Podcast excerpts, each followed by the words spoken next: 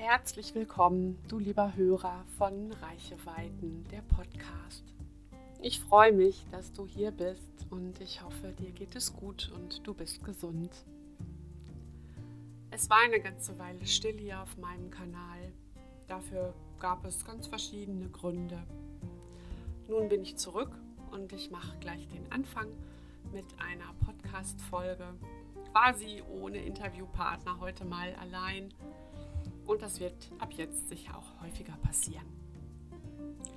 Mein Thema für dich heute ist, was ich meinem Arschengel sagen möchte und was mein Arschengel mir sagen möchte. Wer oder was ist ein Arschengel und woher kommt dieser Ausdruck eigentlich? Robert Beetz, erfolgreicher Coach, Psychologe, Autor, Speaker hier aus dem Rheinland, ist der Vater dieses Begriffs. Er hat ihn vor einigen Jahren in einem seiner Programme auf die Welt gebracht, quasi geboren. Was meint der Begriff Arschengel? Er meint die Personen, die unsere Knöpfe drücken, die mit ihrem Verhalten völlig unbewusst unsere installierten Gefühlsknöpfe drücken. Die Knöpfe, hinter denen sich Gefühle verbergen die wir im Laufe unseres Lebens, meistens in unserer Kindheit oder Jugend, tief in unserem Zellgedächtnis abgespeichert haben und manchmal über sehr lange Zeit möglichst tief verbuddelt haben. Diese Gefühle sind Wut, Scham, Angst, Eifersucht, Schuld, Einsamkeit, Neid, Trauer, um dem geltenden Sprachgebrauch gebührend Rechnung zu tragen, erwähne ich hier noch, dass ich mit dem Arschengel und dem Knöpfedrücker natürlich gleichermaßen männliche und weibliche Personen einbeziehe. Also die Arschengelin und die Knöpfedrückerin. Aber da der Engel im normalen Sprachgebrauch auch männlich und der Knöpfedrücker im Coaching-Kontext auch männlich gebraucht wird, wie zum Beispiel der Türöffner oder der Vollpfosten, werde ich in diesem Podcast das Gendern sein lassen. Apropos Vollpfosten. Unseren Arschengel betiteln wir im Gefühlsausbruch dann auch gerne mal als Idiot, Blödmann, Besserwisser, Schleimscheißer oder halt Vollpfosten oder was auch immer. Was ist die Botschaft? Was ist die Aufgabe unseres Arschengels? Natürlich ist er nichts anderes als ein Spiegel. In dem Spiegel siehst du die emotionale Baustelle in dir, die dir das Universum in Form des Verhaltens des anderen einfach vor die Füße schmeißt und dir sagt, hier, hier ist diese tief sitzende Geschwulst, die du schon lang mit dir rumschleppst. Kümmer dich jetzt darum. Der Arschengel ist nicht der Verursacher des Gefühls, das du beim anderen so ablehnst. Es ist dein eigener Anteil, der plötzlich an die Oberfläche kommt und mit dem du so heftig getriggert wirst. Also sieh die Chance dahinter. Die Chance, dieses Gefühl anzuschauen, es für dich zu heilen, soll heißen, es in Liebe und in Frieden zu transformieren und dann für dich zu integrieren und damit besser leben zu können. Robert Beetz beschreibt die drei Geschenke deines Arschengels. Gerade eben habe ich schon das erste Geschenk beschrieben, nämlich das Gefühl. Das zweite Geschenk ist die Erkenntnis. Was ist denn genau das, was ich bei dem anderen so ablehne? Und hilfreich ist hier die Frage, darf ich mir erlauben, genau so zu sein? So vorlaut, so peinlich, so faul, so unordentlich, so arrogant? Darf ich den Glaubenssatz, der mir genau das Verhalten, das mir der andere permanent spiegelt, endlich mal aufspüren, ihn genau definieren, ihn hinterfragen. Und mit hinterfragen meine ich, mich zu fragen, dient mir dieser Glaubenssatz heute noch? Muss ich mit Ehrfurcht an ihm festhalten, nur weil ich ihn von Mama, Papa, Oma, dem Lieblingslehrer oder der Patentante ja, eingeimpft bekommen habe? Oder darf ich heute entscheiden? Dieser Glaubenssatz limitiert mich jeden Tag und hält mich davon ab, meine Selbstbestimmung zu leben, meine Schöpferkraft ernst zu nehmen. Die andere Frage dieses Geschenks kann auch sein, bin ich genauso, wie mein Arschengel es mir spiegelt, aber ich will so nicht sein? Ich bin so fleißig und ich darf mir nicht erlauben, mal faul zu sein. Ich bin so schrecklich ordentlich und ich darf nicht unordentlich sein. Ich bin so regelkonform und ich darf mir bloß nicht mal einen Regelverstoß leisten. So schnell fahren, über eine rote Ampel gehen, zu spät kommen. Die Wahrheit ist, du bist immer beides. Wenn wir aber die eine Seite so vehement verteidigen und die andere in Person unseres Arschengels so sehr ablehnen, dann schickt dir das Universum immer wieder jemanden, der dir genau dieses abgelehnte Verhalten vor die Füße legt und dir sagt, hey, du darfst dir die Erlaubnis geben, beides zu sein. Denn alles hat seine Zeit. Und für deine Gesundheit ganz wichtig, die Erlaubnis bringt dir inneren Frieden. Das dritte Geschenk deines Arschengels ist die Aufforderung herauszufinden, wer war eigentlich die Person in deiner Kindheit oder Jugend, die dieses Verhalten auch gezeigt hat. Und wenn du nun als Erwachsener plötzlich wieder nach langer Zeit mit diesem Verhalten konfrontiert wirst, dann ist da erstmal ein Gefühl von Sprachlosigkeit, von Ohnmacht. Aus Ohnmacht wird vielleicht Wut. Und mit der Wut willst du das unangenehme, so lange verdrängte Gefühl wieder wegdrücken. Du denkst, verdammt, woran erinnert mich das? Es war doch so lange so schön verbuddelt. Warum kommt es gerade jetzt hier um die Ecke? Weil du jetzt bereit dazu bist. Bereit, diese Wunde zu reinigen, zu verschließen, sie zu heilen und an dieser Reinigung zu wachsen. Bis hierher habe ich die Learnings für mich beschrieben, also wie ich sozusagen als Empfänger dieser Trigger mit der Situation umgehe und die emotionale Belastung für mich reduziere, um irgendwann völlig entspannt zu sein. Aber sicher fragt ihr euch schon die ganze Zeit, ja, was genau ist denn jetzt das Verhalten deines Arschengels? Was genau triggert dich denn so sehr? Damit ihr es besser versteht, beschreibe ich dir meinen Arschengel der mit mir in meiner Umschulung saß, die ich inzwischen abgeschlossen habe. Wenn ich morgens die Klasse betreten habe, war sie, meine Arschengelin, natürlich schon da. Sitzt, egal in welchem Raum, in der ersten Reihe. Das ist schon der erste Teil ihres Perfektionismus.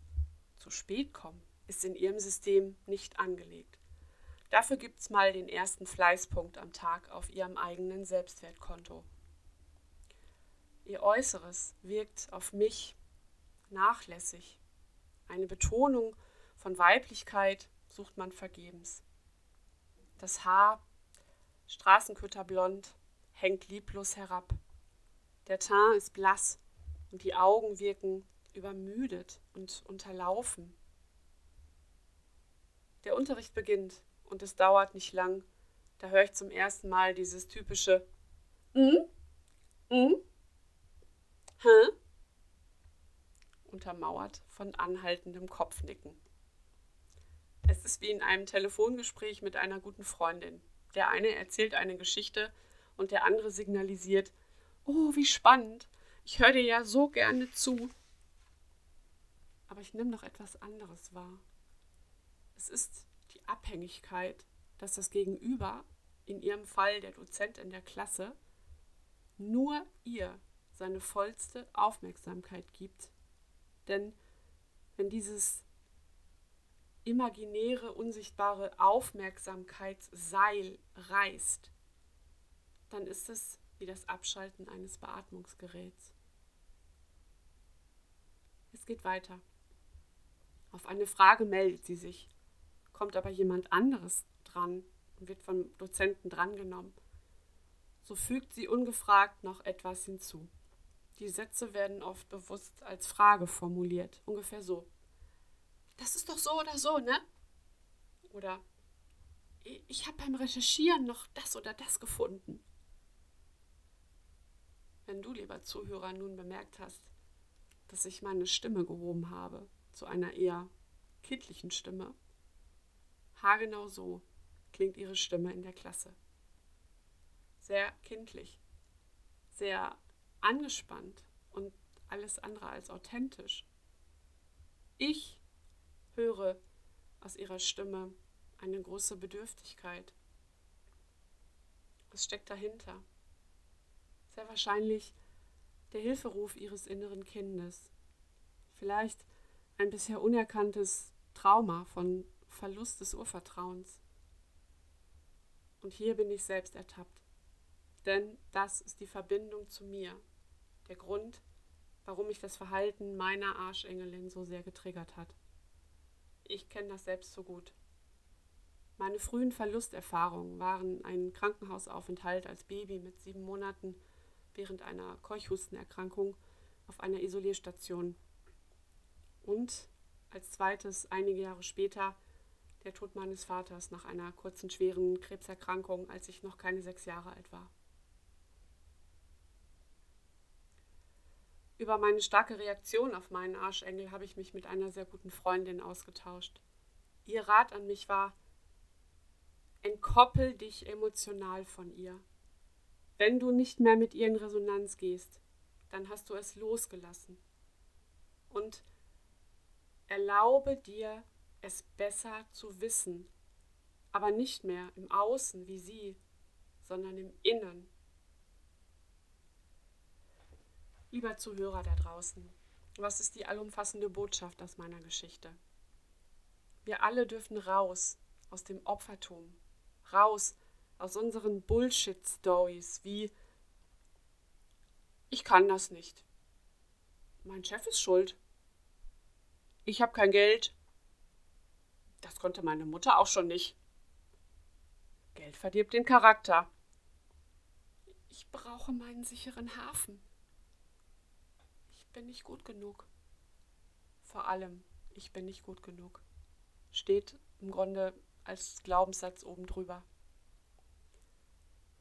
Solltest du dich jetzt wiedererkennen in dem Verhalten meines Arschengels, dann geh mal mit diesem Gefühl nach innen und schau mal, wo der Ursprung dieses Gefühls in deinem Leben, in deiner Kindheit liegen könnte. Wenn du magst, darfst du sehr gerne auch Kontakt zu mir aufnehmen. Meine Kontaktdaten findest du in der Podcast-Beschreibung. Steig aus aus dem Drama und übernimm Verantwortung für dein Leben. Übernimm Verantwortung für deine Gefühle, denn niemand sonst ist für deine Gefühle verantwortlich, nur du allein. Lebe deine Schöpferkraft. Und den Coaches unter euch möchte ich sagen, darfst dir erlauben, es besser zu wissen. Wir brauchen dich als Experten. Und Robert Beeth sagt, wenn der Arsch abfällt, bleibt der Engel übrig. Ich möchte diesen Podcast beenden mit einem Gedicht von Charlie Chaplin. Viele von euch kennen es ganz sicher und ich widme dieses Gedicht aus aktuellem Anlass allen Menschen, die entschieden haben, Krieg zu führen welcher Art von Krieg auch immer. Es ist nur der Krieg, den ihr gegen euch selbst führt. Ihr habt das Vertrauen verloren, dass ihr lieben könnt und dass ihr geliebt seid. Und ich widme es denen, die unter Kriegen leiden, die aktuell wegen Kriegen auf der Flucht sind und die in Gefahr sind, ihr Urvertrauen in den inneren Frieden zu verlieren. Dies ist für euch.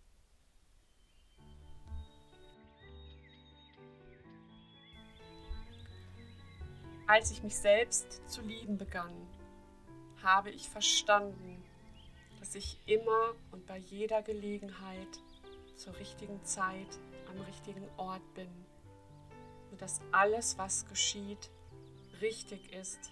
Von da an konnte ich ruhig sein. Heute weiß ich, das nennt man Vertrauen. Als ich mich selbst zu lieben begann, konnte ich erkennen, dass emotionaler Schmerz und Leid nur Warnungen für mich sind, gegen meine eigene Wahrheit zu leben. Heute weiß ich, Das nennt man authentisch sein. Als ich mich selbst zu lieben begann, habe ich aufgehört, mich nach einem anderen Leben zu sehnen und konnte sehen, dass alles um mich herum eine Aufforderung zum Wachsen war. Heute weiß ich, das nennt man Reife.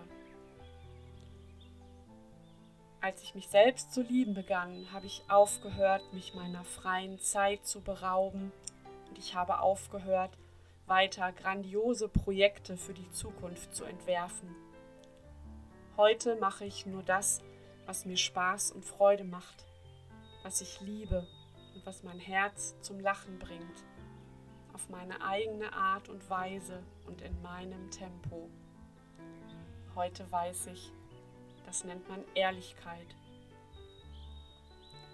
Als ich mich selbst zu lieben begann, habe ich mich von allem befreit, was nicht gesund für mich war, von Speisen, Menschen, Dingen, Situationen und von allem, das mich immer wieder hinunterzog, weg von mir selbst. Anfangs nannte ich das gesunden Egoismus, aber heute weiß ich, das ist Selbstliebe. Als ich mich selbst zu lieben begann, habe ich aufgehört, immer recht haben zu wollen so habe ich mich weniger geirrt. Heute habe ich erkannt, das nennt man Demut. Als ich mich selbst zu lieben begann, habe ich mich geweigert, weiter in der Vergangenheit zu leben und mich um meine Zukunft zu sorgen. Jetzt lebe ich nur noch in diesem Augenblick, wo alles stattfindet. So lebe ich heute jeden Tag und nenne es Bewusstheit. Als ich mich zu lieben begann, da erkannte ich, dass mich mein Denken armselig und krank machen kann. Als ich jedoch meine Herzenskräfte anforderte, bekam der Verstand einen wichtigen Partner. Diese Verbindung nenne ich heute Herzensweisheit. Wir brauchen uns nicht weiter vor Auseinandersetzungen, Konflikten und Problemen mit uns selbst und anderen fürchten denn sogar Sterne knallen manchmal aufeinander und es entstehen neue Welten.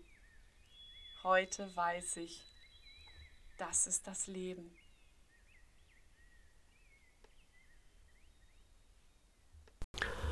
Wie schön, dass du bis zum Ende dabei geblieben bist. Ich hoffe, es hat dir gefallen und ich wünsche dir einen ganz schönen Start in diesen Frühling und freue mich, wenn du beim nächsten Mal wieder einschaltest bei Reiche Weiten, der Podcast. Alles Liebe.